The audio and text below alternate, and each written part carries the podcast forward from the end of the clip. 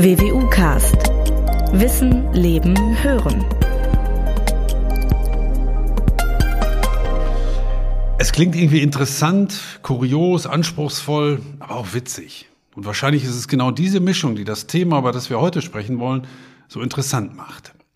Fahrrad- und Autoreifen aus Pusteblumen bzw. Löwenzahn. Wer noch nie davon gehört hat, der wird jetzt schmunzeln. Alle anderen, und das dürften nicht wenige sein, denn es gibt eine Reihe von Wissenschaftlern, die bereits seit einigen Jahren daran forschen und darüber auch schon öffentlich berichtet haben, die wissen, es handelt sich um alles andere als um eine Science-Fiction-Idee, es ist bereits Realität. Es gibt bereits erste Fahrradreifen aus Löwenzahn, die Bezeichnung lautet Taraxagum. Ich freue mich sehr darüber, dass ich mit meinem heutigen Gast über die jüngsten Fortschritte, die sogar zur Nominierung für den Deutschen Zukunftspreis des Bundespräsidenten geführt haben, diskutieren kann, sondern vor allem auch über die Anfänge, über die ersten Ideen, über die Hindernisse, vielleicht auch über die Rückschläge. Mein Name ist Norbert Robers, ich bin Pressesprecher der Universität Münster. Jetzt aber zu meinem Gast, Professor Dr. Dirk Prüfer. Er hat von 1982 bis 89 Biologie an der Universität zu Köln studiert und dort auch 1992 promoviert. Bis 1998 war er wissenschaftlicher Mitarbeiter am Max-Planck-Institut für Pflanzenzüchtungsforschung in Köln und am Institut de Biologie moléculaire des Plantes im französischen Straßburg. Seit 1999 leitet er die Abteilung Funktionelle und angewandte Genomforschung am Fraunhofer Institut für Molekularbiologie und angewandte Ökologie in Aachen bzw. Schmallenberg.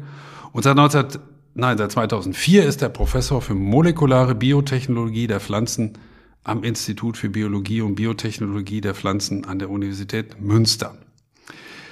Herr Prüfer hat zahlreiche Auszeichnungen und Ehrungen bekommen, 1992 beispielsweise die Otto-Hahn-Medaille für herausragende wissenschaftliche Leistungen, 2015 den Josef von Fraunhofer-Preis und 2018 den Transferpreis der WWU. Ich weiß sehr genau, dass gerade in diesen Tagen sein Terminkalender voller denn je ist. Deswegen freue ich mich ganz besonders, dass er sich heute auch für uns Zeit nimmt. Willkommen, lieber Herr Prüfer. Ja, vielen Dank, Herr Roberts. Also ich muss ja schon eingestehen, dass ich ein sehr, sehr großer Fan von dem WWU-Podcast bin und fühle mich ziemlich geehrt, dass ich heute auch mal hier sitzen darf. Das freut mich sehr. Dann wollen wir auch direkt einsteigen. Ähm, wir würden Sie, Herr Prüfer, Ihre aktuelle Gemütslage. In wenigen Tagen ist es soweit, der Bundespräsident wird bekannt geben, wer den Deutschen Zukunftspreis bekommen wird. Sie sind nominiert. Das ist ja schon eine Riesenauszeichnung an sich.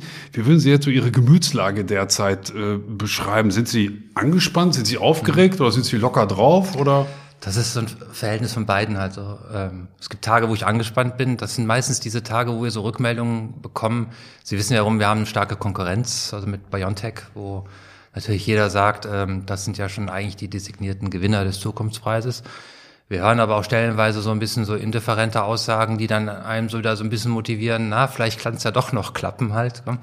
Nicht zu vergessen, wir haben ja noch einen dritten Konkurrenten, das sollte man auch noch erwähnen ähm, dann ist man aufgeregt. Gell? Also dann ist schon mal so, dass ich da sitze und denke mir, vielleicht kann es ja doch klappen, wenn dieser ominöse Umschlag dann geöffnet wird und der Herr Steinmeier dann den Gewinner dann verkündet. Ähm, aber auf dem, die meiste Zeit eigentlich doch sehr entspannt ähm, und auch in, in einem gewissen Maße erfreut, weil ähm, was wir so merken, ist, dass dieses Löwenzahnprojekt doch eine unwahrscheinlich starke Resonanz äh, in der Gesellschaft hat. Es ist ein Thema, was man sehr, sehr gut vermitteln kann. Und es stößt halt ähm, auf ein wahnsinnig breites Interesse. Das geht also hin von, von, sagen wir mal, von wirklich Kindern, also äh, im Kindergarten, Schuljahr, so ungefähr Grundschule in, in dieser Richtung, bis hin dann eben halt auch in der, in der alten Bildung halt. Gell? Also spannend. Was glauben Sie denn eigentlich, Herr Prüfer? Was zeichnet Ihr Projekt aus, dass es speziell für diesen Preis nominiert ist? Was sind so die Kriterien, wo Sie gesagt, oder wo Sie jetzt sagen würden, ja, das passt auch gut zur Nominierung? Ja, also per, per Definition ist es ja ein Zukunftspreis. Es muss also irgendwas sein, was in der Zukunft eine Verbesserung hat. Ähm, es muss ein Preis sein, der zunehmend auch unter diesem Mantel der Nachhaltigkeit dann eben auch vergeben wird. Und äh, wir definieren Nachhaltigkeit eben auf diesen drei Säulen. Also wir haben diese soziale Säule, wir haben diese ökologische und wir haben die ökonomische Säule. Und dieses Projekt vereint eigentlich alle drei Säulen. Wir haben auf der einen Seite die ökologische Komponente und äh, das können Sie mir gerne glauben, halt als Biologe. Ähm, da schlägt schon Herz für unsere Wälder auch. Ich bin grüner Pflanzenbiologe und finde halt ähm, wichtig, etwas dafür zu tun, ähm, dass das, so wie es im Augenblick passiert, was unsere Rohstoffproduktion angeht, nicht so weiter ähm, verläuft, wie es aktuell eben passiert. Mal ein Beispiel zu nennen, halt, äh, das weiß ja jeder, der so ein bisschen das in der Presse verfolgt. Ähm, ob wir jetzt nur an Soja denken, ob wir an Palmöl denken, aber auch an Naturkautschuk, das geht eben auf Kosten von Tropenwäldern. Ob das jetzt in Südostasien ist oder in Südamerika. Und ähm, wenn man das jetzt alles mal in dieser Gesamtlage sieht, auch mit dem Klimawandel, diese Wälder spielen halt eine wahnsinnig wichtige Rolle oder sogar stellenweise eine entscheidende Rolle in der Stabilität des Klimas. Des Und Sie glauben auch, dass auch dass die Jury oder diejenigen, die nominiert haben, auch das besonders im Blick haben, weil sie merken, das ist nun mal unser drängendstes Thema der Zeit und ja. da, da müssen wir da müssen wir drauf achten und deswegen eignet sich Ihr Projekt so besonders gut. Also ich bin der Meinung, als ohne da jetzt viel, äh, ich meine, natürlich macht man immer gerne Werbung für so ein Projekt halt, aber ich finde, das ist eine wesentliche Komponente sogar. Ähm, wir sollten uns überlegen halt, und das sollte uns auch im Klaren sein, also all das, was wir oder was da unten passiert, ist ein Resultat unseren Handelns. Also wenn wir verlangen billige Rohstoffe, gell? Also nehmen wir mal an Fleischprodukte, Soja, das ist eben halt die Veredelung dann über Tiere, was eben äh, einen wahnsinnigen Impact auf, äh, auf das Klima hat. Und wir sollten eben dann auch überlegen, dass wir nicht nur einfach immer hingehen und sagen, oh, das ist aber jetzt schlimm, was da passiert und das dürfen die alle nicht machen und äh, wir, wir müssen denen das jetzt verbieten und, und, und. Ähm, der Ansatz, der richtige Ansatz ist, wir müssen Alternativen dazu bieten halt. Also wenn wir sagen, da ist ein Problem, was wir jetzt Gott sei Dank erkannt haben und auf verschiedensten Ebenen auch erkannt haben und wo jetzt auch die Forderung in die Zukunft geht, ihr müsst da jetzt was gegen tun, kann es eigentlich nicht sein zu sagen, wir stoppen das einfach, weil das wird nicht funktionieren. Wir können diese Prozesse nicht einfach so stoppen. Weil wir dann brauchen auch die dann soziale Nachhaltigkeit ja. gefährdet ist. Ja. Wir brauchen einmal eine Alternative, aber die auch nur so weit geht, dass wir diese, sagen wir mal, diese Arbeitsplätze, die da vor Ort da sind, dass wir die aber auch nicht gefährden halt. Aber wir müssen jetzt einen Prozess stoppen, dass es immer mehr wird, weil äh, irgendwann hat man da auch ein Ende und das ist bei einigen Dingen abzusehen. Mhm. Und ähm, dann haben wir ganz andere Probleme. Deswegen glaube ich schon, also mit diesem Projekt hat man diese Zukunftsperspektive im klaren Fokus. Man adressiert einen Naturrohstoff, der äh, von strategischer Bedeutung ist. Deswegen hat man hier auch die wirtschaftliche Komponente drin, weil ohne Naturkautschuk wird es nach wie vor keine vernünftigen Lkw-Reifen geben, keine Flugzeugreifen, keine vernünftigen Winterreifen. Und äh, das ist eben halt für viele Nationen ist das ein, ist das ein wichtiger Rohstoff, deswegen steht auch auf der Liste der kritischen Rohstoffe, zum Beispiel in der EU drinne oder eben halt im amerikanischen Homeland Security Programm ist der Kautschuk eben auch als einer der wichtigsten Rohstoffe dann eben niedergeschrieben. Heute, Herr Prüfer, soll es ja vor allem, nicht nur, aber vor allem eben auch so ein bisschen um die Anfänge Ihres Projektes mhm. gehen. Vielleicht versuchen Sie mal, alle unsere Zuhörer mal so, so auf ein Stück Zeitreise mit zurückzunehmen. Gibt es eigentlich sowas wie einen Anfang dieses Projekts? Ja. Gibt es dann ein markantes Datum, ein markantes Ereignis, wo Sie sagen, da ging es los? Oder hat sich das irgendwie so im Laufe der Jahre ergeben? Also ähm, den Anfang, den, den kann ich ganz genau beschreiben, weil der hatte äh, eine ganz andere Ursache gehabt. Also das war im Jahre 1999 und zwar kann man das sogar auf den Monat verorten, das war der Mai 1999. Da ähm, war ich noch bei Fraunhofer und ein Mandat des Fraunhofer Institutes war eben halt rekombinante Proteine zu produzieren. Was versteht man darunter? Das sind so therapeutische Proteine. Also sagen wir mal ein Antikörper, der jetzt gegen irgendeine Krankheit hilft, den produziert man in einem Organismus. Also das kann man natürlich jetzt nicht im Menschen machen, weil ich muss ja nach unwahrscheinlich viel Blut haben, um die Antikörper aufzureinigen oder in Tieren, sondern man hat dann versucht, eben billige Alternativen zu etablieren. Und eine Alternative war die Pflanze. Also man ist hingegangen, hat Pflanzen genetisch so modifiziert, dass sie eben therapeutische Proteine dann eben bilden können. Wie gesagt, Antikörper oder Insulin zum Beispiel, diese Interleukine, diese Form von Proteinen. Jetzt hat man nur das Problem bei Pflanze, also wenn ich jetzt diese, dieses Protein in der Pflanze produziere, dann wird das auch gut gemacht. Aber ich muss es natürlich dann von den ganzen anderen Proteinen trennen. Nachher. Ich muss ja nach einer Reinform dieses eine Protein haben. Und das ist bei Pflanzen recht komplex, dieser Prozess. Und deswegen hatten wir die Idee damals gehabt, na ja, vielleicht kann man schon so eine Vorreinigung hinkriegen. Und wir wussten halt um diese, diesen Milchsaft, der da drinne ist, dass da relativ wenig Proteine äh, beinhaltet sind. Und da haben wir uns die Frage gestellt, können wir nicht einfach diese therapeutischen Proteine in diesen Milchsaft transportieren oder da auch machen lassen und dann über die Isolierung der Milch eben halt relativ schnell an diesen reinen also an diese Reinsubstanz zu kommen. Das heißt, dass Sie an dieses Naturkautschuk damals gedacht haben, hatte einen ganz anderen Hintergrund, hatte, anderen hatte mit Reifen und so gar nichts erstmal zu tun. Nein, das hatte also mehr so medizinische Applikation. Und das hat funktioniert. Aber dann kam ja das äh, Moratorium eben halt über grüne Gentechnik. Also man durfte das ja gar nicht im Feld oder irgendwo anbauen. Und äh, haben aber dann eben gesagt, na ja, also ähm, wir wollen aber weiter das, das System Milchsaft grundlegend verstehen. Also haben unwahrscheinlich viele Grundlagenforschung gemacht. Und darüber hin, äh, sind wir dann irgendwann mal in ein Projektkonsortium gekommen, das war ein EU-Projekt. Die wussten also unsere, unsere Arbeiten in der Analytik dieses weißen Saftes und haben uns dann eben mit auf ein Projekt, in ein Projekt reingenommen, wo es dann eben um Kautschuk ging. Und ähm, das war dann für uns auch was Neues. Also wir hatten jetzt nicht gedacht, dass im Löwenzahn so viel Naturkautschuk drinne ist, dass sich das lohnen würde.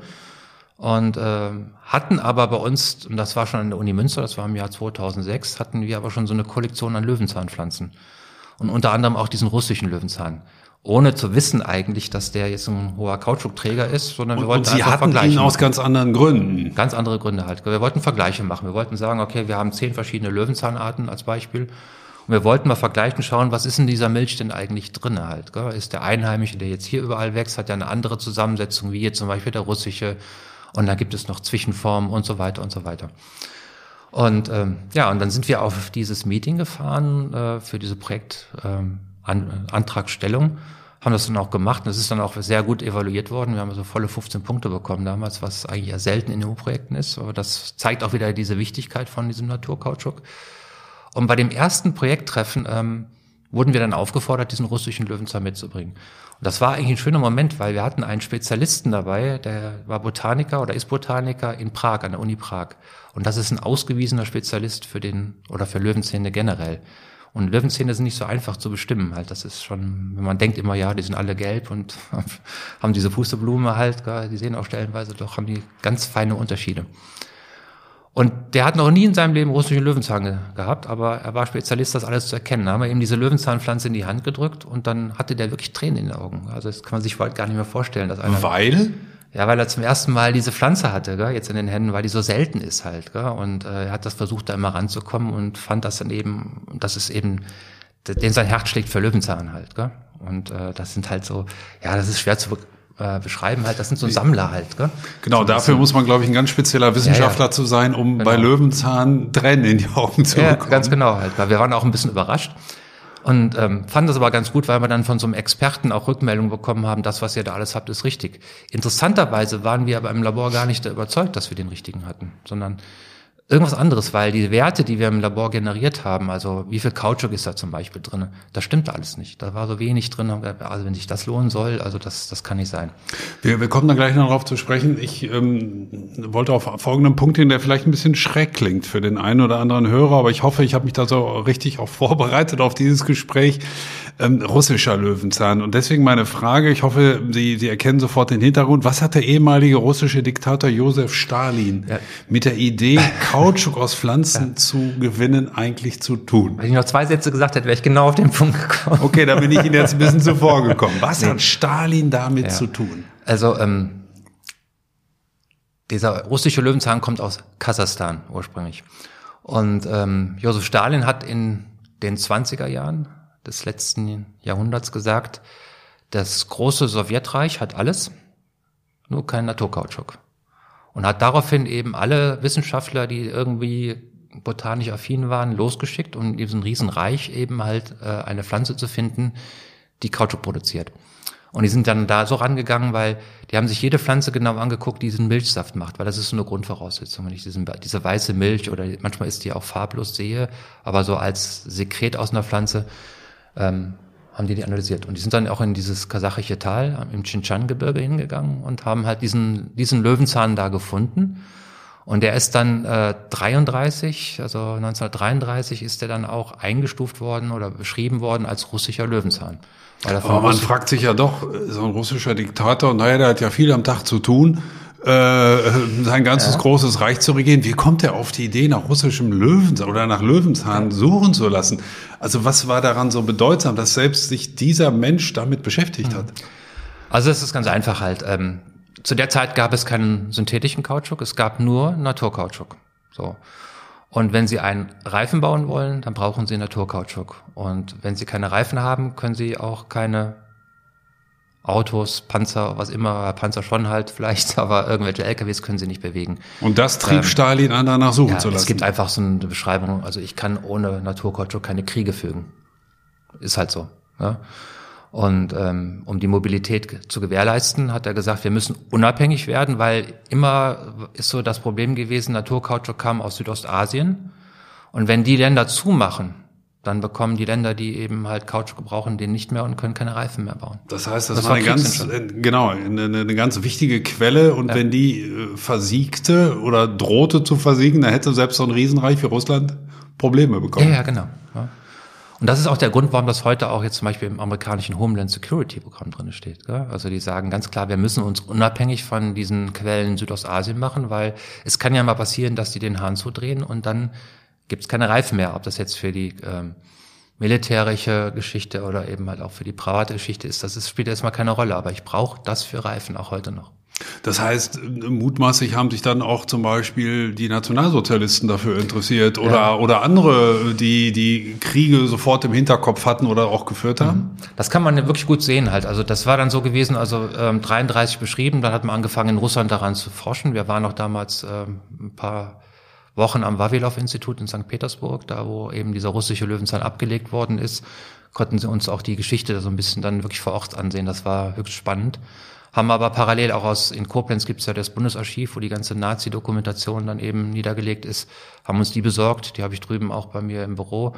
Da kann man also die ganze Korrespondenz auch dann sehen. Also was passiert ist, eben die Russen haben angefangen zu forschen, die haben auch schon versucht, diesen Löwenzahn zu optimieren, was ihnen nicht gut gelungen ist.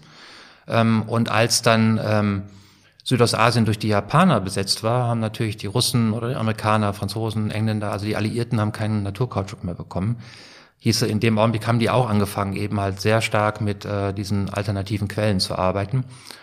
Und als dann äh, Südostasien befreit wurde, dann haben eben die Nazis kein, kein äh, Naturkautschuk mehr bekommen und haben dann aber im Russlandfeldzug diese ganzen Dokumente in St. Petersburg gestohlen. Die haben also die ganze Zucht mitgenommen, die haben äh, die ganzen Unterlagen mitgenommen und haben dann eben angefangen, dann selber daran zu forschen. Das ist bei der Kaiser Wilhelm Gesellschaft, also Vorläufer Max Planck, dann initiiert worden. Und natürlich sind diese Dinge auch, wie man das vermuten mag, jetzt schon äh, an Konzentrationslagern auch intensiv gemacht worden. Wie erfolgreich waren dann beispielsweise die Russen, so habe ich sie richtig verstanden, glaube ich gerade, waren nicht sehr erfolgreich.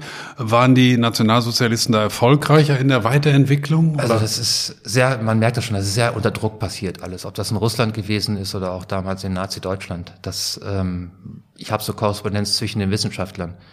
Da steht dann so drinnen, ähm, naja, wir haben es jetzt mal gerade wieder um ein halbes Prozent erhöht, den Kautschukgehalt. Was berichten wir nach oben? Man muss sich ja die, diese Das Situation, war zu wenig offensichtlich. Ja, ja. ja. Und dann sieht man parallel die Briefe, die dann eben halt äh, ein Stockwerk höher gegangen sind oder stellenweise bis in die Ministerien rein. Ähm, und dann stand da drin, ja, wir dürfen ihnen berichten, dass wir fünf, sechs Prozent höher haben, aber das haben die nie erreicht. Was passierte dann nach ähm, Ende des Krieges und nach Ende der, der Nazi-Diktatur? Was, was passierte mit dieser Idee? Denn ich meine, der Bedarf an Reifen, der, der blieb doch auch außerhalb von Kriegszeiten nach wie vor groß, oder? Also hat, man hat es noch ein Stück weit weiter betrieben, also ungefähr bis 53 ist diese Forschung noch ähm, ja, mehr oder weniger unterm Radar, aber auch dann gelaufen. Und dann wurde wieder nachhaltig Naturkautschuk aus Südostasien dann eben halt zur Verfügung gestellt, weshalb dann die gesamte Forschung eingestellt wurde. Wir werden oft gefragt, ob wir davon in irgendeiner Form profitieren von, von dieser Forschung, die dann eben halt gerade in den Kriegsjahren gelaufen ist. Äh, ich kann nur sagen, also vom genetischen Material nein. Also wir haben jetzt nichts bekommen in irgendeiner Form, was ähm, optimiert worden ist oder was aus diesen Versuchen stammt. Ähm, das Einzige, was wir gelernt haben, war aus dieser Dokumentation, was es ungefähr für Böden braucht, um angebaut zu werden, halt, aber das, da, darauf reduziert sich das auch halt. Gell? Ähm, das ist vielleicht auch noch so eine Geschichte da um diese, um diesen russischen Löwenzahn herum, als wir uns diese Pflanze besorgt haben. Und ähm, jetzt muss ich wieder den Bogen machen auf diesen Botaniker in, in, in Prag, ähm, der 100% sicher war, dass das der russische Löwenzahn ist. Der, der mit den Tränen in den der Augen. Der mit den Tränen in den Augen. Ja, der hat dann nachher eben ähm, seine Tränen wegwischen müssen und hat festgestellt, dass es dann doch nicht ist, weil wir hatten unsere Werte im Labor, die stimmten nicht. Also das war bei weitem nicht diese Kautschukgehalte, die, die man hätte erwarten können.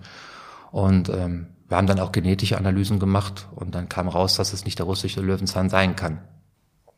Sie, Sie waren auch von Anfang an sicher, der Begriff ist ja jetzt schon sehr, sehr oft gefallen, russischer Löwenzahn. Sie, das war auch immer klar, dass es nur dieser Löwenzahn sein sollte oder musste. Kannte man sich schon so gut aus, dass man sagen konnte, Sie haben eingangs dieses Podcast erwähnt, es gibt ja ganz viele Löwenzähne. Äh, war man sich sicher, also was wir suchen, ist der russische und sonst kein anderer? Also wir haben ähm, daraufhin, das ist eine berechtigte Frage und eine sehr gute Frage. Wir haben uns auch mal angeschaut, was sind, ist denn an Kautschuk in anderen Löwenzähnen drinne? Und de facto ist da nichts. Also da ist ein bisschen was drin, aber das lohnt sich nicht, um das wirtschaftlich zu nutzen. Hm. Das also das war von Anfang an klar, es muss der russische sein, weil da der Ertragsfaktor mutmaßlich ja. am größten sein ja, wird. Ne? Ganz genau. Ja, und dann ähm, haben wir eben halt das Problem gehabt, dass wir eigentlich dann in 2007 gar keinen russischen Löwenzahn hatten.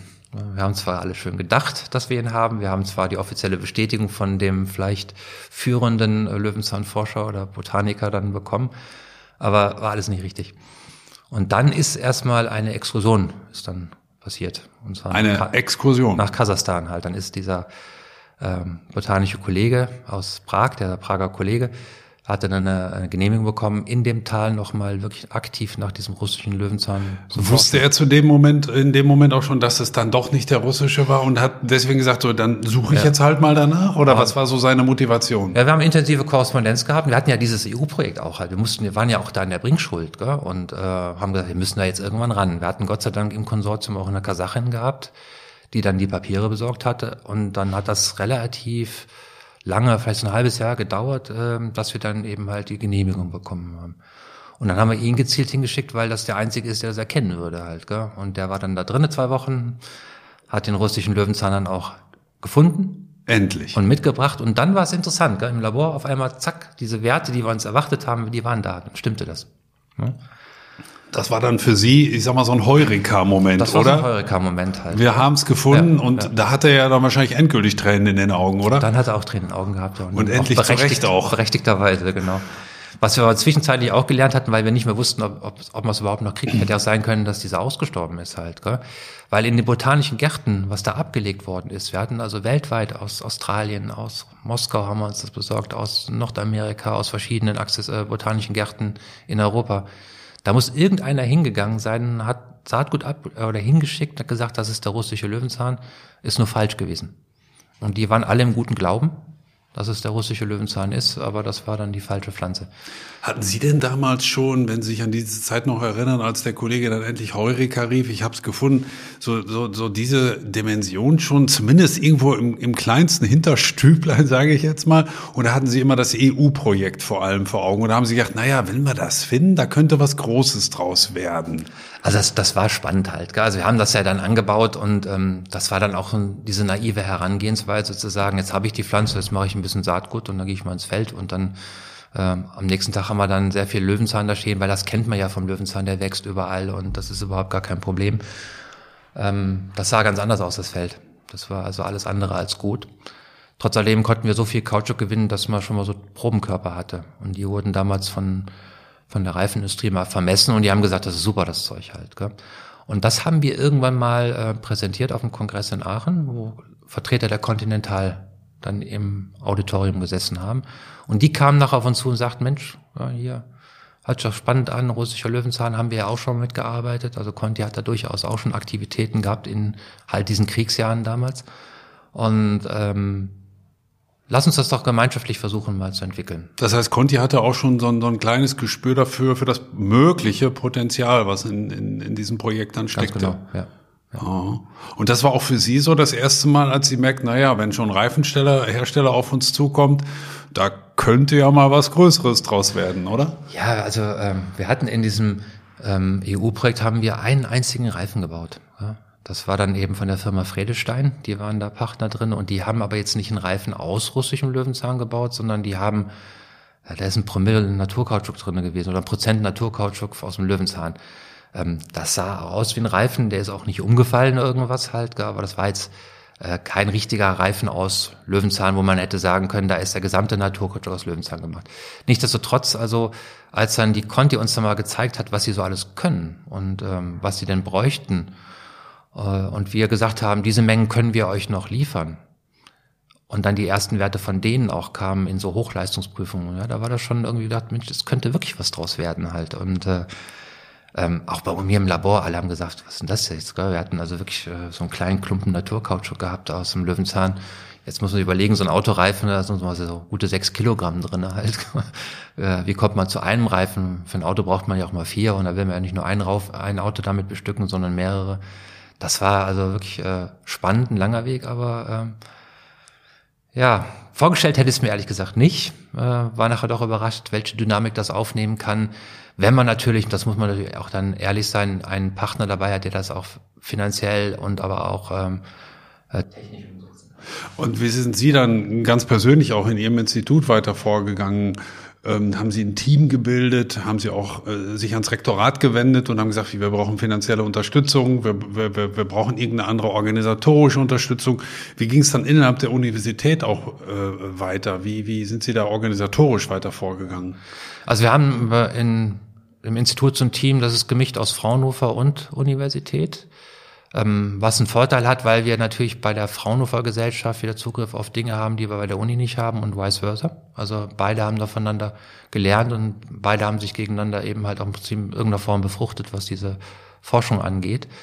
Und ähm, haben dann auch viele Masterarbeiten darauf laufen lassen halt. Was nämlich ganz wichtig war, ist die Grundlagen zu verstehen. Und das ist immer, ähm, was ich auch in Vorlesungen erzähle es gibt nicht diese reine angewandte Forschung. Also ich kann jetzt nicht loslaufen und sagen, ähm, ich mache ab morgen angewandte Forschung mit dem Ziel, ich baue jetzt Autoreifen aus irgendeinem Kraut. Ja? Sondern was ich dafür brauche, sind die Grundlagen. Weil ich muss diese Systeme, die dann eben irgendwann mal gefunden worden sind, jetzt wieder russischer Löwenzahn, die müssen optimiert werden. Und Grundlagenforschung dauert, oder? Und das dauert und kostet Geld. So. Was wir dann eben hatten, ähm, das war so ein bisschen kurios. Also äh, es war eine spaßige Zeit, aber auch dann wirklich frustrierend. Also wir sind ja dann auch, äh, kann man sich vorstellen, mit diesem Konsortium. Wir hatten ähm, Julius Kühn Institut, damals noch hieß das die Biologische Bundesanstalt. Ähm, da war ein guter Kollege von mir, äh, der jetzt emeritiert ist, ähm, der hatte sich auch für dieses Thema interessiert und der kam von der Seite Anbaustrategie. Das passte ganz gut. Dann hatten wir die WWU eben halt mit der grundlegenden Erkenntnis oder Grundlagenforschung zur Kautschuk-Biosynthese, Fraunhofer in der Translation eben halt diese Ergebnisse, äh, hatten einen Industriepartner und sind dann zu Förderern gegangen. Also sprich BMWF oder BML. Und also zu verschiedenen Ministerien. Ministerien, ne? Bundesministerien für Forschung und Bildung. Den haben Sie das vorgestellt und ja. ich, ich sag mal schlicht und einfach um Geld gebeten oder was? Wir haben gesagt, ob das nur denkbar wäre, dass man hier so einen Projektantrag einreichen könnte halt. Und das, also wir sind ja wirklich stellenweise ausgelacht worden. Also Löwenzahn, Autoreifen, was ist denn das für ein Quatsch? So. Und ähm, da muss man schon sagen, dann, das war eigentlich so auch so ein Moment, wo es dann geklappt hat. Dann sind wir äh, nach. Also Sie hatten keine Zweifel in dem Moment, wo man sich ausgelacht hat und gesagt hat, oh, ja, es ist natürlich schwer doch auf dem falschen Dampfer. Schwer kommunizierbar halt, weil die Leute gesagt haben, wir haben ja schon vieles gehört gell? und ähm, vieles auch gefördert, was vielleicht jetzt so, wo man nicht so im ersten Moment gedacht hat, das kann funktionieren. Ähm, aber da war dann, also die, die, diese Idee, Löwenzahn überhaupt anzubauen. Ja, also ich meine, die meisten Leute spritzen Löwenzahn tot. Die wollen sie nicht im Garten haben ja, oder auf dem Feld haben, sondern die meisten Pflanzenschutzmittel sind eben gegen Löwenzahn sogar gerichtet. Nach dem Podcast spritzt keiner mehr Löwenzahn ja. tot. das hoffen wir zumindest. Ja, kann ich nur äh, begrüßen, wenn man das nicht tut, weil es ist eine, wirklich eine interessante Pflanze auch für Insekten. Aber, ähm, Aber Sie haben jedenfalls nicht aufgegeben, auch wenn man Sie da etwas belächelt ja. hat. Oder? Und dann hatten wir eine Einladung an, an die Fachagentur Nachwachsende Rohstoffe in Gülzow. Da Herr Schütte, kann man ja ruhig auch mal einen Namen nennen, der hat es angehört und hat gesagt, pass mal auf, wir machen mal Folgendes. Ich bin da nicht so ganz überzeugt von, aber ich gebe euch ein Jahr Förderung und in dem Jahr müsst ihr mir das und das vorlegen. So. Und dann haben wir gesagt, das machen wir. Und dann haben wir das gemacht und dann sah das nach einem Jahr auch so aus, wie es wir uns das erhofft hatten. Und dann haben wir die erste größere Förderung über drei Jahre bekommen. Und dann wurde es so zunehmend auch bekannt, dass da anscheinend doch ein bisschen mehr hinter ist als äh, so eine spinnende Idee. Wir haben irre viele Vorträge gehalten auf verschiedenen Konferenzen, auch auf so nicht nur unbedingt ähm, wissenschaftliche Konferenzen, auch so Biotechnologietage, halt, wo man dann mehr so ein Industriepublikum noch hat. Also wir haben dieses, das ganze Feld bedient, mehr oder weniger mit den Vorträgen. Also es wurde ein bisschen bekannter. Und dann haben wir auch vom Bundesministerium für Bildung und Forschung dann eben halt auch Förderung bekommen. Und das waren diese initialen Schritte. Und wir sind dann bis zu einem Punkt gewachsen, wo dann die Continental gesagt hat, so, das kommt jetzt in einen Bereich rein, wo die das dann selber finanzieren halt. Also Hochskalierung, Anbau, äh, Hochskalierung, Extraktion. Und da sitzen wir jetzt eben halt. Das nimmt jetzt schon Dimensionen an. Also wir reden jetzt nicht mehr über einen Hektar, sondern 200 Hektar dieses Jahr und das soll dann gehen 500 Hektar und immer weiter. Und von Gramm Naturkautschuk sind wir jetzt eben schon im, im großen mhm. Maßstab. Sie haben gerade schon eine Zahl, ich glaube, das ist so, vermute ich mal, auch eine der meistgestellten Fragen, die Sie in diesen Tagen, Wochen oder auch vielleicht schon in den vergangenen Jahren gestellt bekommen und Sie am Anfang ja selber möglicherweise auch Zweifel daran hatten oder auch Ihre Kollegen in den Instituten und Ministerien, wie soll das bei der schieren Menge eigentlich alles irgendwie funktionieren? Versuchen Sie doch mal unseren Hörern so ein bisschen so diese Mengenrelation beizubringen. Wie viel steckt in so einem Reifen drin? Nehmen wir mal einen stinknormalen Autoreifen. Mhm. Und vielleicht dann auch gleichzeitig noch, naja, wie viel, wie viel Pflanzen brauche ich denn für so einen Autoreifen? Wie viel Hektar? Vielleicht haben Sie so ein paar Kennzahlen, dass man sich das mal so halbwegs vorstellen kann. Ja. Ähm, diese Fragen kriegen wir immer gestellt, äh, das weil es auch schwer vorstellbar Wir müssen mal anfangen damit, ähm, was uns oftmals Leute sagen, ist, ihr konkurriert ja mit einem Baum, Kautschukbaum. Ja, wie kann man mit so einer kleinen Löwenzahn, zarten Löwenzahnpflanze gegen so einen Baum konkurrieren? Da ist schon mal ganz wichtig, also so ein Baum macht 1,5 Kilogramm Naturkautschuk pro Jahr. ein Baum? Eine. Okay. Ja. Auf einem Hektar, also 10.000 Quadratmeter, wachsen ungefähr 600 Naturkautschukbäume. Also wir reden da um so 900 Kilogramm bis eine Tonne. Das ist der Ertrag. Pro Hektar aus den Bäumen, okay, ja. Und das ist auch, diesen Ertrag erreichen wir auch mit den optimierten Linien beim Löwenzahn. Das, das heißt, heißt, diese auch pro Hektar meinen auch Sie pro jetzt? Hektar, ja. Das ja, heißt, natürlich. diese wesentlich kleineren Pflanzen produzieren aber die gleiche Menge an Naturkautschuk. Ja, jetzt muss man überlegen, es sind natürlich viel, viel mehr Pflanzen auf dem Feld. Ja. Und wir, wir, wir holen den, den Naturkautschuk aus den Wurzeln raus. Und in jeder Wurzel, ähm, das sind also große Wurzelapparate, da ist eben 15 Prozent der Trockenmasse ist eben halt Naturkautschuk. Können Sie mal den Zuhörern, die das jetzt ja nicht sehen können, wie Sie ja. das zeigen, mal so eine Vorstellung geben von so einer Wurzel? Hat das ungefähr die Größe, ich sag mal, einer Zwiebel oder wie muss man sich das vorstellen, die Größe einer, einer solchen Wurzel? Also es hat in der Mitte so eine, Form wie so, ähm, also man, man kann die so pflanzen, dass sie aussehen wie Moorrüben halt nachher, die Wurzeln. Das sind dann so Pfahlwurzeln, die haben dann so eine dicke wie, wie so eine, so eine kleine Moorrübe halt, gell? Dann sind aber Verzweigungen dran, da hat man viele von denen. Also ich würde jetzt mal sagen, so, äh, wenn man sich so einen kleinen Finger anguckt, in verschiedenen Händen, aber so in der Dimension, so eine Dicke haben die Wurzeln, da sind dann etliche von dran. Die Wurzeln so, also bis 30 Zentimeter tief, diese dicken Wurzeln halt, äh, da ist schon ein ganz schöner Apparat äh, im Boden drin an Wurzel halt. Und das ist eben auch das Besondere, um darauf zurückzukommen, ja. am russischen Löwenzahn, ganz dass genau. der eben die, die, diese hohe Ertrag ja. verspricht. Und die Conti sagt immer, ähm, wenn man jetzt äh, für jeden Reifen braucht man ungefähr eine Garage, die Stellfläche. Das ist so eine Größe. Also ich bräuchte vier Garagen, um vier Reifen zu bauen. Mhm. So als Fläche. Das passt von der hin. Das ist so jetzt eben, was wir bauen. Also Winterreifen 6 Kilogramm ungefähr Naturkautschuk drin, LKW-Reifen 20 bis 30 Immer Kilogramm. pro Stück natürlich, also pro, Stück pro. Winterreifen 6 ja. Kilo. Ja.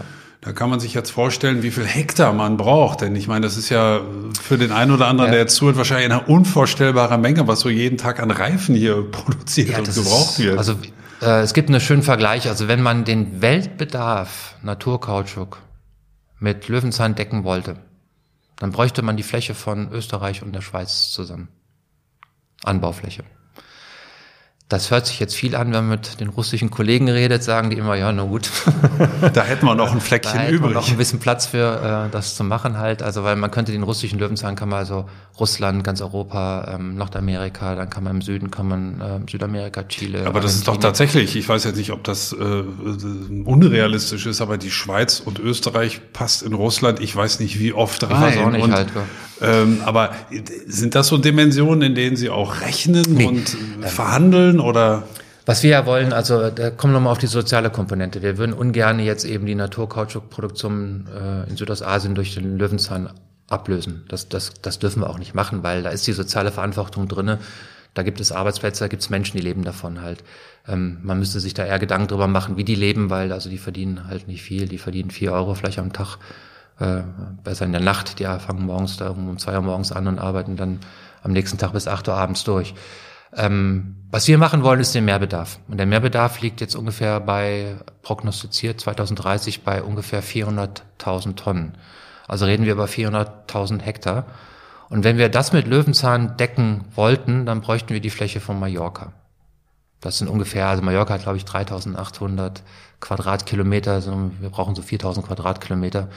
Also das ist so die Forschung, die man haben muss. Und wenn man das jetzt mal auf die Weltkarte legt, Mallorca, also da habe ich auch weniger Bedenken. Würde man die deutsche Produktion, das sind zehn Prozent davon, decken wollen, dann ist das sechs Prozent der Fläche vom Maisanbau. Das ist also ähm, also darstellbare Dimension. Aber nochmal, dass man das ganz deutlich macht, auch für jeden, der zuhört. Es geht nicht darum, den, den aktuell weltweiten Bedarf an Naturkautschuk praktisch abzulösen, sondern Sie kalkulieren jetzt erstmal im Moment nur mit dem Mehrbedarf, den man von heute angerechnet ja. äh, äh, ausgerechnet hat. Genau. Weil das ist uns wichtig halt, also ähm, auch jetzt zum Schutz, was, was ich eingangs mal gesagt habe, zum Schutz der Wälder halt. Gell? Weil wenn wir jetzt sagen, diese Mehrbedarfe, die entstehen, wollen wir mit mit äh, Kautschukbäumen decken, dann müssen wir jetzt weiter Urwald holzen. Es ist einfach so. Und zwar 400.000 Hektar. Und ähm, das sind wirklich wertvolle Naturräume und das sollten wir tun, nicht unterlassen. Haben Sie eigentlich auch schon, muss man sich das so vorstellen, Kontakt in diese Region, dass die wissen, oh, da in Münster, oh, und, und an anderer Stelle, da, da überlegen die das eine oder andere und das ist ja interessant für uns, da können wir vielleicht auf so manches Abholzen verzichten, aber die haben auch die soziale Komponente mit dem Hinterkopf. Haben Sie da Kontakte? Also ich bin in, äh, sehr oft in Malaysia, zwar jetzt nicht wegen Naturkautschuk, sondern eher wegen Palmöl. Da bin ich auch in so einem, in so einem Gremium drinne, die das äh, jährlich beurteilen. Also hat natürlich ganz andere Dimensionen bei Palmöl, das ist weitaus größer. Aber man kennt diese Aktivitäten auch um den Naturkautschuk. Ich habe das also vor Ort mitbekommen. Ähm, man weiß nicht die Größe. Ähm, das wüsste man gerne, also wo kann die Reise hingehen halt. Also kann das wirklich zu einer potenziellen Gefahr für ihre Wirtschaftssysteme werden? Ähm, da habe ich oftmals drauf gesagt, nein, also genau die gleiche Antwort, die ich eben gegeben habe. Das, das streben wir nicht an. Jetzt bin ich aber auch nicht derjenige, welcher äh, in 20, 30, 40 Jahren jetzt die Hand über die Naturkautschukproduktion legen kann halt. Also es ist halt so, wie es ist, wenn es wahrscheinlich irgendwann mal zu einem lukrativen Geschäft auch jetzt in den Ländern, die eigentlich keine Naturkautschukproduzenten sind, also Europa oder Nordamerika mal nur die beiden, äh, Kontinente zu nennen, dann kann es natürlich passieren, dass das dann skaliert wird, dass dann auch mehr da wird halt, als, als wir uns das jetzt hier im kleinen Münster haben vorgestellt halt. Aber es wird sicherlich nicht dazu kommen, dass man die Gesamtproduktion ablöst. Mhm. Ähm, Sie, Sie arbeiten jetzt halt jeden Tag daran, so stelle ich mir das zumindest vor, durch Kreuzung oder auch durch Weiterzüchtung diesen Kautschukgehalt immer weiter zu steigern. Ist das erstens so? Und haben Sie eine Vorstellung davon als Wissenschaftler, ist denn sowas immer weiter steigerbar oder muss auch irgendwann der russische Löwenzahn sagen, so, jetzt, jetzt ist aber gut, Herr Prüfer, mehr, mehr kriegst du von uns nicht raus? Ja, also es gibt so Obergrenzen halt. Gell? Also ähm, was wir jetzt sehen, wir sind jetzt an einem Kautschukgehalt angekommen, der ähm, liegt über 15 Prozent. Und so 15 Prozent scheint so diese magische... Worauf bezieht sich diese Zahl? 15 Prozent ist äh, von der getrockneten Wurzel. Ja, also wenn man eine Wurzel trocken, ist 15 Prozent davon dieser Kautschuk. Und ähm, da scheint so ein bisschen so diese physiologische Grenze zu sein. Das heißt also, da sieht man, dass die Pflanze noch gesund aussieht. Alles über 15 Prozent führt dazu, dass die Pflanze also schon so Wuchsdepressionen bekommt. Also sie sieht nicht mehr so, so eigentlich aus, wie sie ähm, aussehen sollte, wenn es ihr gut geht. Ähm, das ist auch so die, diese Größe, die wir uns zum Ziel gesetzt haben. Also 15 Prozent muss sein, äh, um auch die, auf diese Tonne dann eben pro Hektar zu kommen. Halt, das ist so eine Ertragsgröße, die wir ansteuern müssen. Und ähm, was wir da eben machen halt, wir versuchen im Labor diese Faktoren zu identifizieren, die eben halt dafür notwendig sind, dass eine Pflanze eben sehr viel Kautschuk macht oder sehr viel Blätter macht oder sehr viel Wurzeln macht. Also wir versuchen, die Gene zu verstehen. Das ist unsere Hauptaufgabe. Deswegen äh, im Labor ähm, arbeiten wir auch durchaus mit Transgen verändert, also genetisch veränderten Pflanzen, mit Transgenpflanzen, wo wir gezielt diese Gene ausschalten oder überexprimieren, also mehr machen von, von diesen Proteinen, die durch diesen, diese Gene kodiert werden, um dann die Funktion dieser einzelnen Gene zu verstehen. Darüber haben wir jetzt über die Jahre eben halt genau diese Schlüsselstellen identifizieren können, die sagen, okay, diese Pflanze wird eine Hochertragspflanze oder sie wird eben nur wenig Kautschuk machen oder sie wird viel blühen oder sie wird große Wurzeln machen oder ihr Blattgrün wird hochstehen oder flach auf dem Boden liegen. Das sind alles so genetische Merkmale oder äh, züchterische Merkmale, die man gerne dann eben sich anschaut. Sie, Sie kennen als Wissenschaftler ja auch die Diskussion, sobald man in der Öffentlichkeit von gentechnisch veränderten Organismen, Pflanzen und so redet, gehen bei dem einen oder anderen Alarmsignale ja. an oder auch Stoppsignale. Ja. Wie würden Sie das in dem Zusammenhang denn einordnen? Also ich glaube, das ist, ähm, das haben wir auch immer von Anfang an ganz klar kommuniziert. Auch wir haben so Stakeholder, ähm, Stakeholder-Treffen gemacht mit verschiedenen, ähm, ähm, auch NGOs. Und wir sagen immer, diese transgenen Pflanzen, das ist wirklich für den Wissen, wissenschaftlichen Gewinn, also Erkenntnisgewinn. Ähm, das machen wir auch nur im Labor, das machen wir auch nur in den Bereichen, die entsprechend zugelassen sind. Ähm, wir wissen danach eben halt, wenn wir dieses Gen ausgeschaltet haben oder dieses Gen ist da oder muss da sein, äh, können wir diese Information dem Züchter geben. Aber der macht keine Gentechnik, sondern was wir da machen, ist eben, äh, man muss sich das so vorstellen, früher war es so, ich habe eine Kreuzung gemacht. Nehmen wir mal an, ich habe eine Blütenfarbe gekreuzt. Also meine Nachkommen sollen eine rote Blüte haben. Jetzt habe ich zwei Pflanzen genommen und habe dann von mir aus 30.000 Samen gemacht und die aufs Feld geworfen. Jetzt muss ich aber die ganze Periode warten, die Wachstumsperiode, bis die dann blühen. Und dann haben die sich die roten rausgenommen und die wieder weitergekreuzt. Wir haben mittlerweile wissen wir ja um die Gene. Das heißt, wenn das Gen da ist, wird diese Pflanze eine rote Blüte bekommen. So, das können wir den Samen nehmen, kurz austreiben lassen, dann haben wir den Keimling, dann nehmen wir ein bisschen Blatt davon und machen dann eben, das kennt Gott sei Dank jeder, brauche ich nicht mehr erklären, diese sogenannte PCA. Ja, also wo man ein Coronavirus eben halt beim Menschen nachweisen kann oder nicht, hoffentlich nicht. Ähm, so kann es bei Pflanzen auch machen, ist das Gen da oder nein? Und dann kann ich dem Züchter sagen, okay, was du da gezüchtet hast, rein klassisch, das hat mit Gentechnik überhaupt nichts zu tun. Der nimmt also den genetischen Pool, der da zur Verfügung steht von der Natur aus. Äh, und dann kann man sagen, du musst die Pflanze nehmen und die Pflanze und äh, von deinen 30.000, die du jetzt äh, als Nachkommen gezeugt hast, sind eben zwei davon, die sind Träger von dem Gen. Und dann nimmt er nur noch die beiden. Er braucht nicht immer die 30.000. Mhm. Das ist der Vorteil. Ah ja, gut, dass wir das geklärt haben, weil bei gentechnisch verändert, da ja. gehen, wie gesagt, oft so, ja, also, so Alarmsignale an. Aber ich habe das, oder ich glaube auch alle Zuhörer jetzt gut verstanden, dass das eine für den Erkenntnisgewinn ist aber dass auf den Feldern draußen eben ganz normal gezüchtete, so würde ich es mal als Laie formulieren, Pflanzen stehen. Ne? Also wir haben wirklich ähm, in diesen ganzen Dialogen, die wir geführt haben, da haben wir auch nie Scheu gehabt halt. Gell? Ähm, immer wieder die Rückmeldung bekommen, solange das im Labor stattfindet gell? und in, in abgeschlossenen Gewächshäusern und, und Wachstumskammern, die wir alle in unseren Instituten haben, dann ist das in Ordnung. Also wenn man darüber dann diesen Organismus versteht und dann eben Dinge nachher schneller macht mit konventionellen Verfahren, ist das wunderbar. Und das ist die Strategie, die wir fahren, äh, seitdem wir mit dem Löwenzahn arbeiten. Ähm, und hat dazu geführt eben, dass wir doch recht schnell, wenn man überlegt, also die letzte durchgezüchtete Pflanze ist die Zuckerrübe, 200 Jahre, unter Napoleon gefördert. Und dann irgendwie das Resultat, was wir jetzt sehen, ist eben, steht auf unseren Feldern. Also heute äh, bei einem Projektträger zu sagen oder beim Förderer, ich brauche jetzt mal 200 Jahre, um eine Pflanze zu züchten, das wird halt keiner mehr finanzieren. Ist das schon schön zu sehen. Wäre für Sie persönlich aber auch unattraktiv. Sie ja, auch also, am Ende irgendwie erleben. Genau, man müsste dann versuchen, auch noch nebenbei was anderes hinzukriegen, dass man länger lebt. Ne? Ähm, äh, das äh, kann man halt nicht mehr verkaufen, halt, dass man überhaupt lange Zeiträume braucht. Ja. Und das, was wir jetzt geschafft haben, finde ich in zehn Jahren, also wirklich schon diese Kautschukgehalte auf so ein hohes Niveau zu heben, das ist schon klasse halt. Gell? Also ich finde das, ähm, ich sage auch meinen Mitarbeitenden immer, das äh, habt ihr wirklich toll gemacht. Gell? Jetzt gibt's ja auch die Forschungsfabrik, das sogenannte Taraxagum Lab in Mecklenburg-Vorpommern, genau gesagt in Anklam seit 2018. Was passiert da eigentlich genau? Was machen die in Ergänzung zu Ihnen oder sind Sie persönlich oft in Anklam und forschen da? Wie ist da das Zusammenspiel zwischen der Forschungsfabrik und Ihrem Institut hier? Das ist jetzt wirklich, was die da oben machen, das ist jetzt, das könnte man umschreiben wie so eine Vorindustrialisierungsphase. Also die skalieren eigentlich nur noch. Das geht darum. Was heißt das in dem Zusammenhang? Man skalieren? Muss, ja, man muss den Anbau skalieren. Also ich muss ja jetzt, ich habe angefangen mit zwei Hektar, drei Hektar Löwenzahn. Jetzt gehe ich auf 200 hoch, auf 500 hoch. Das heißt, ich brauche ja dann ganz andere Erntetechnologien. Also ich brauche andere Seetechnologien, Erntetechnologien. Ich brauche diese Sachen. Wir haben ja früher den Kautschuk in so einem, muss man sich vorstellen, in so einer Mühle extrahiert, die ist so groß wie man von zu Hause so eine Waschmaschine kennt. Das ist auch fast nichts anderes. Ich habe so eine Trommel da drinne. Die dreht natürlich ein bisschen schneller als Waschmaschinen ähm, im normalen Waschgang. Also Schleudern ist es schon zu schnell. Da kommen Kugeln rein und dann kommen diese Wurzeln rein und dann kann man diesen Kautschuk ausmalen.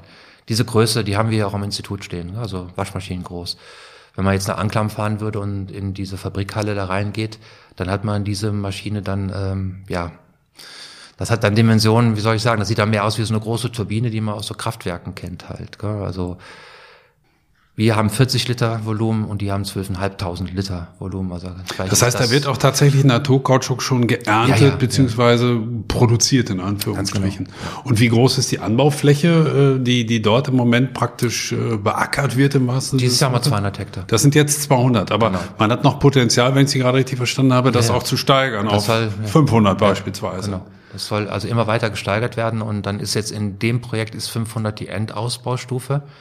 Und danach muss es eben dann so sein, dass das dann eben halt nicht mehr in einer Region angebaut wird, sondern in verschiedensten Regionen. Dann soll das also schon eine Pflanze dann werden, wo man dann sagen kann, die baue ich von mir aus jetzt im Rheinischen Revier an oder irgendwo in Bayern oder in Baden-Württemberg.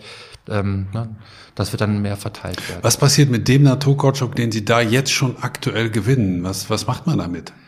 Also ähm, da bauen wir jetzt gerade die Fahrradreifen draus. Okay, das also das geht tatsächlich schon in die in die ja, akute ja, genau. äh, Produktion auch. Das ist auch schön halt. Äh, das macht es vielleicht auch so spannend, mit Conti zusammenzuarbeiten, weil die Continental einer der wenigen Autoreifenproduzenten oder Lkw-Reifenproduzenten ist, die auch Fahrradreifen machen. Jetzt hätte man natürlich sagen können, ja, diese ganzen Kautschuk, der bis jetzt extrahiert worden ist, der würde jetzt nicht ausreichend sein, um eine Großserie an Pkw-Reifen zu bauen. Wir haben Pkw-Reifen oder also die Conti hat Pkw-Reifen gebaut. Die sind auch alle getestet worden, also die haben alle auf äh, diese Hochleistungsgeschwindigkeitstests gemacht, Bremstests, äh, Kältetests und und und äh, Stabilität. Die haben also durchlaufen die gleichen Prüfmuster wie auch andere Reifen das tun. Aber die Menge an Kautschuk, die im Augenblick vorliegt, reicht nicht aus, um eine Großserie zu produzieren. Und Conti sagt, wir produzieren erst dann Autoreifen, wenn wir genug Kautschuk haben, weil wir können nicht ein Jahr das auf dem Markt anbieten und im zweiten Jahr nicht mehr. Kann ich auch verstehen, das ist eine nachhaltige Markt ähm, Betrachtung halt auch. Gell? Also Apropos nachhaltig, was, was sagt, sagt Kontinent zu den Laufeigenschaften? So heißt das, glaube ich, in dem Zusammenhang mit Reifen. Was ist Beispiel mit dem Abrieb oder auch mit Mikroplastik, was da möglicherweise frei wird? Ja. Ist das ein Problem oder stellen Sie auch da fest, nein, das sind gute Werte? Also wir haben, ähm, sagen wir mal so, dass dieser Naturkautschuk aus dem Löwenzahn und der Naturkautschuk aus dem Kautschukbaum, die sind so von ihren Eigenschaften fast identisch dieser Abrieb, der da entsteht und diese Mikroplastikdiskussion, die man führt, äh, der Reifen ist ein relativ komplexes Gemisch. Also dieser reine Naturkautschuk, der wäre relativ einfach abbaubar. Es gibt Bakterien, die können das sehr gut. Ähm, ehemaliger Kollege hier an der Uni Münster, Professor Steinbüchel, der hat sich damit beschäftigt und hat auch Bakterien isoliert, die also Naturkautschuk abbauen können. Das ist eher diese Komplexität, da kommen ja Zugschlagstoffe rein, da kommt dieses äh, Carbon Black rein, also dieser, was dieser Reifen dann auch so schwarz macht. Und das alles im Gemisch ist relativ schwierig abbaubar. Also da werden wir auf der Basis durch den Löwenzahn erstmal nicht viel ändern können, haben aber eine Idee in einem anderen Projekt, äh, wo wir zeigen können, dass wir den Abrieb um 30 Prozent senken können, indem wir da eine Biokomponente modifizieren halt im Reifen. Das ist aber jetzt ein anderes Projekt, vielleicht können wir da noch mal später drüber reden.